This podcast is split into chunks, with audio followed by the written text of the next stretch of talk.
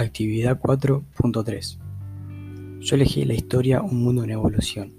En esta se utilizan técnicas nucleares para estudiar el cambio climático y su impacto en la calidad de la Tierra, el agua y los ecosistemas de las regiones polares y montañosas para conservar y gestionar de mejor manera esos recursos. Los investigadores utilizan técnicas isotópicas y nucleares como métodos analíticos, geoquímicos y biológicos de otras disciplinas científicas. Esto les permitirá rastrear el agua del suelo, monitorizar el movimiento del suelo y sedimentos y evaluar los efectos del deshielo del permafrost en la atmósfera, así como en las tierras, el agua y los ecosistemas frágiles de las regiones polares y montañosas. Gracias a las técnicas isotópicas y nucleares, los científicos pueden leer la historia de la Tierra preservada en, en los propios archivos de la naturaleza.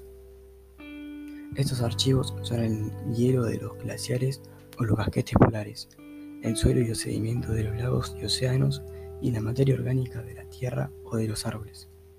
Estas técnicas pueden aplicarse al suelo para extraer información sobre la forma en que el cambio climático en las regiones polares y montañosas afecta el movimiento y la calidad del suelo y la producción de gases de efecto invernadero.